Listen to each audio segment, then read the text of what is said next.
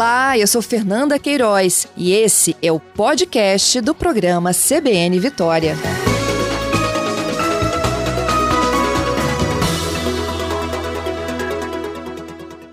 Gente, um tema que tomou conta da última semana aqui no programa CBN Vitória, né, no, no, na cobertura jornalística de modo geral, foram os ataques a ônibus aqui na Grande Vitória, né? Que atingiram pelo menos sete veículos. Esses ataques teriam sido ordenados pelo traficante Marujo, que é um dos mais procurados na lista né, dos foragidos aqui no Espírito Santo. Na última sexta-feira, gente, a informação que chegou da polícia é de que provavelmente o Marujo já não estaria mais no Espírito Santo, iria se aproveitar desses momentos da queima dos ônibus, né, já para fugir, provavelmente para o estado do Rio de Janeiro, onde ele teria proteção de uma outra facção criminosa. Eu vou conversar um pouco né, sobre esse trabalho de investigação agora com o delegado Romualdo Janórdoli. Ele é titular do Departamento Especializado de Homicídios e Proteção à Pessoa. Doutor Romualdo, bom dia. Bom dia, Fernanda. Bom dia aos ouvintes aí da CBN. Doutor Romualdo, é, a primeira abordagem, né, no bairro Bonfim, ainda na segunda-feira, antes dos ataques a ônibus, é porque vocês tinham a informação de que ele estaria por lá, o, o Marujo. É, foi a, por parte da Polícia Militar, né? Recebeu a informação de que o, o Marujo estava por lá, fizeram uma incursão e chegaram a visualizar o, o Marujo, né? Mas aconteceu uma troca de tiros, e é, é, normal isso, ele tem seguranças armados, então que acontece quando sempre quando chega perto dele tem esse tipo de confronto. E, e aí acabou vindo a óbito, né, um dos meliantes, que era a segurança dele, com extensa ficha criminal, e aí desencadeou toda essa situação. Né? Uhum.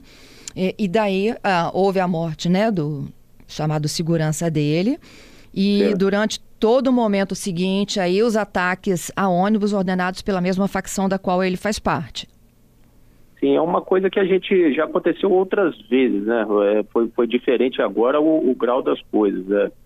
O, hoje, dessa vez foi bem, bem mais ataques, né? Mas, mas já aconteceram várias vezes assim quando teve confrontos. Teve um confronto agora é, no passado recente que morreu um indivíduo lá em Jesus de Nazaré e também teve uma certa comoção, teve viatura tomando, é, recebendo disparos, e, e, então é uma coisa que eles fazem. E a gente tem um, um planejamento para isso, só que dessa vez a, a capilaridade que chamou atenção, né? É, foram ataques em diferentes lugares e, e, não por indivíduos ali do, do Bonfim que, que circulavam em todos os municípios, né? Eram, eram os traficantes locais, então quer dizer, o Marulho realmente é, usando todos os seus tentáculos, né, pela grande vitória para promover esses ataques. Uhum. E foi aí que ele escapou, delegado? É, é as informações que nós temos, né, é que ele, ele, ele aproveitou-se, né, dessa, desse momento aí de, de caos, da, da polícia empregada para outras coisas, e aí ele conseguiu escapar. Até porque ele viu que, que estavam perto dele, ele, ele realmente sabe que ele é o mais procurado do Espírito Santo, né, isso daí não é, não é novidade. Então ele se sente mais seguro no Rio, né? Uhum.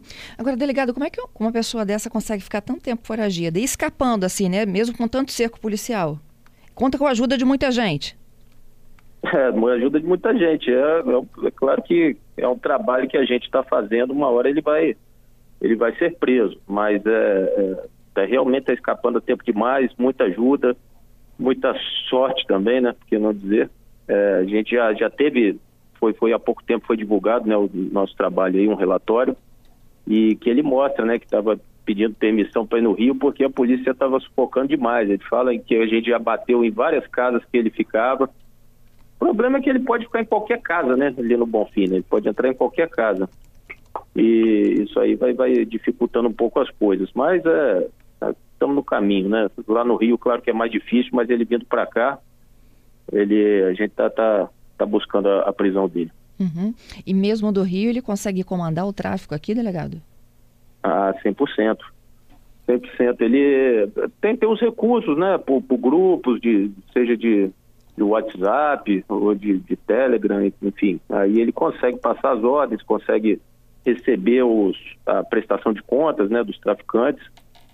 É, é, praticamente não é igual estar em loco, né, mas ele, ele consegue coordenar muito facilmente. Se, se eles conseguiam até, até dentro do presídio, o Carlos Alberto conseguia é, controlar o tráfico, né? O que dirá do, do, do marujo que está solto, né? Entendido. Agora, doutor Romualdo, como é que a população pode ajudar a encontrar, né, é, e a denunciar onde essas pessoas estão? Você disse que pode estar em qualquer casa, né? De qualquer é região é aqui da, de onde a facção tem a presença. É isso aí. É, a população tem uma, uma função importantíssima nisso, né? Tem um canal direto com a população, que é o 181, que, que a pessoa pode oferecer denúncias anônimas.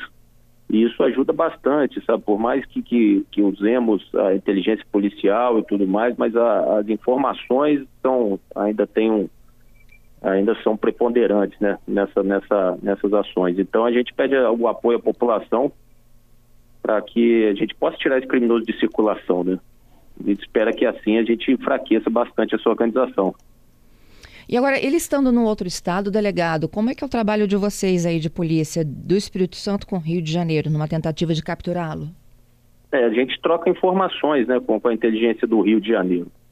Realmente, para a gente, é difícil de ir ao Rio de Janeiro, é, tem, tem bastante restrição quanto a operações nas favelas, né, tem decisão do Supremo Tribunal Federal que proíbe. É, mesmo quando tem, quando conseguem autorização, tem que ser um efetivo muito grande muito grande mesmo, porque você sabe como a, as favelas do Rio são difíceis de penetrar.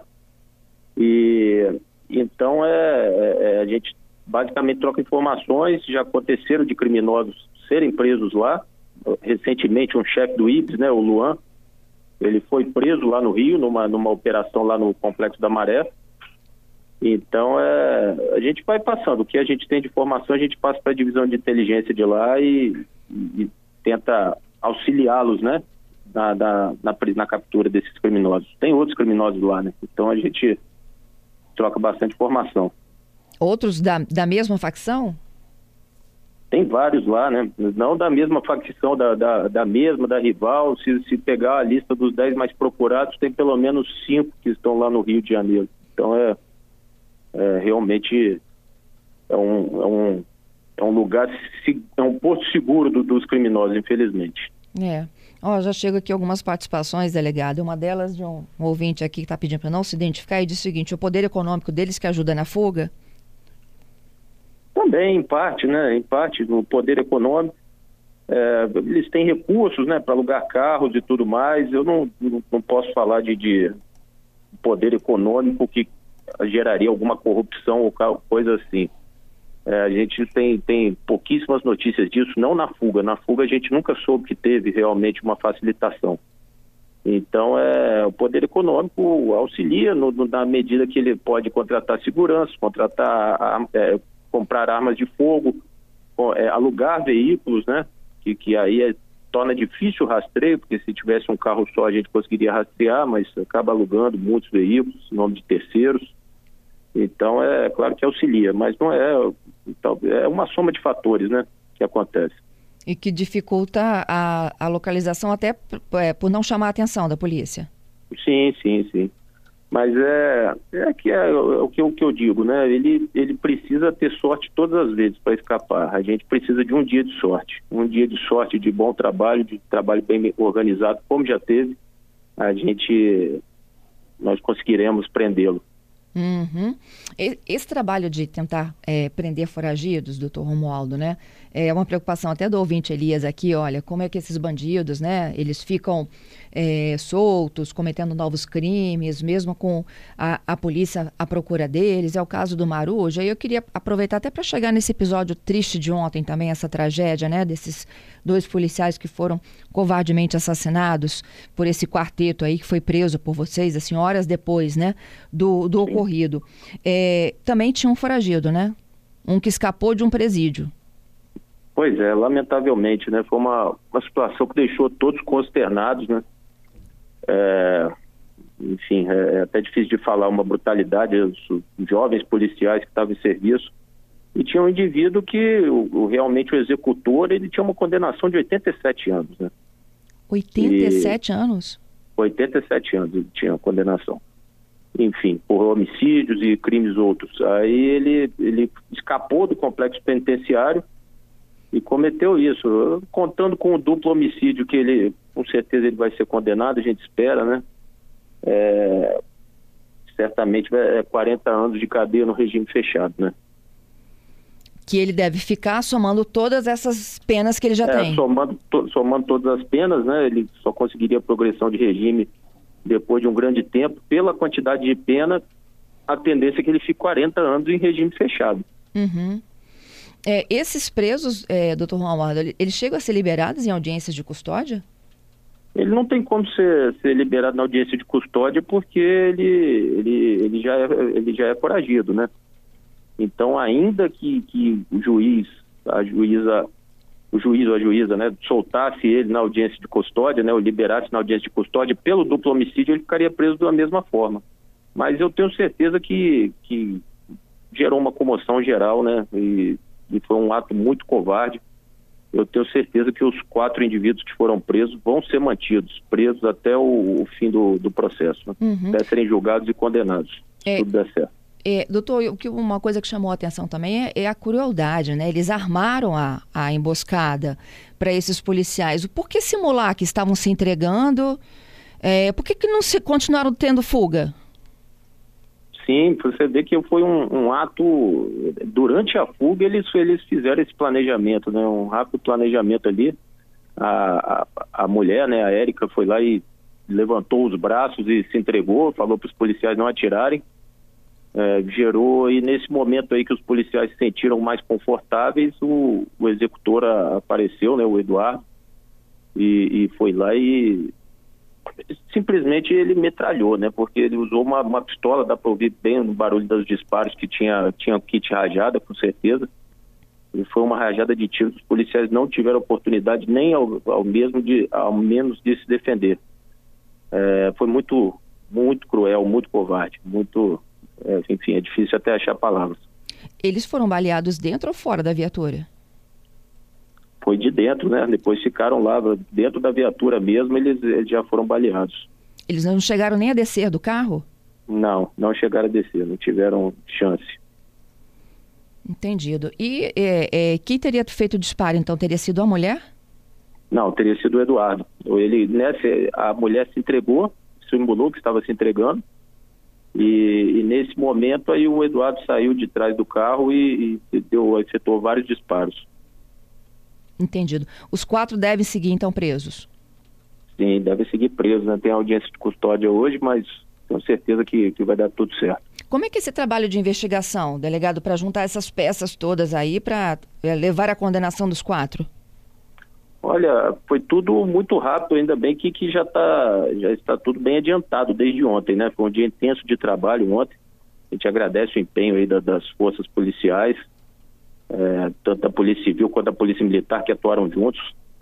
Então, é, ontem já bastante coisa foi esclarecida, né, com, com provas testemunhais, já conseguimos as imagens, não a imagem do fato em si, não tem, mas uma imagem de longe, né, que aparece a viatura chegando e, e o momento dos disparos. É, já, já, conseguimos, é, enfim, eles já, já confessaram o crime. Então, é, realmente o trabalho de investigação agora fica simplificado, né? Agora é, é juntar uma ou outra peça para poder concluir o inquérito policial e mandar para a justiça, né? Uhum. Porque quando a, a polícia chegou, eles estavam já caídos fora da viatura, não? Sim, sim, é isso aí. Mas então, só para entender a dinâmica, como é que eles foram baleados dentro da viatura e caíram? Eles chegaram a tentar o socorro? É, não, é, na verdade foi daí realmente ele tava, me escapou aqui até esses detalhes assim. Realmente eles saíram e chegaram a ficar foi fora da viatura mesmo. Então eles foram alvejados é, fora da viatura. É, foi fora da viatura. Quando eles iam fazer a abordagem ao casal. Isso, isso aí. E a mulher simulando que estava se entregando. Isso, exatamente. Bom, delegado, eu agradeço a sua participação aqui conosco, até para a gente entender um pouco né, de como se dá esse trabalho de vocês, de identificar, de localizar os envolvidos, não só dos ataques a ônibus, né, que houve uma reação rápida da polícia, como também agora da morte desses dois policiais ontem, e aguardando o que, que vai dar nessa audiência de custódia. Se eu não me engano, é daqui a pouquinho, não é isso? 11 horas. É, é daqui a pouquinho, daqui a pouquinho. Obrigada, viu, delegado? Nada, estamos à disposição. Obrigada, bom dia. Bom dia.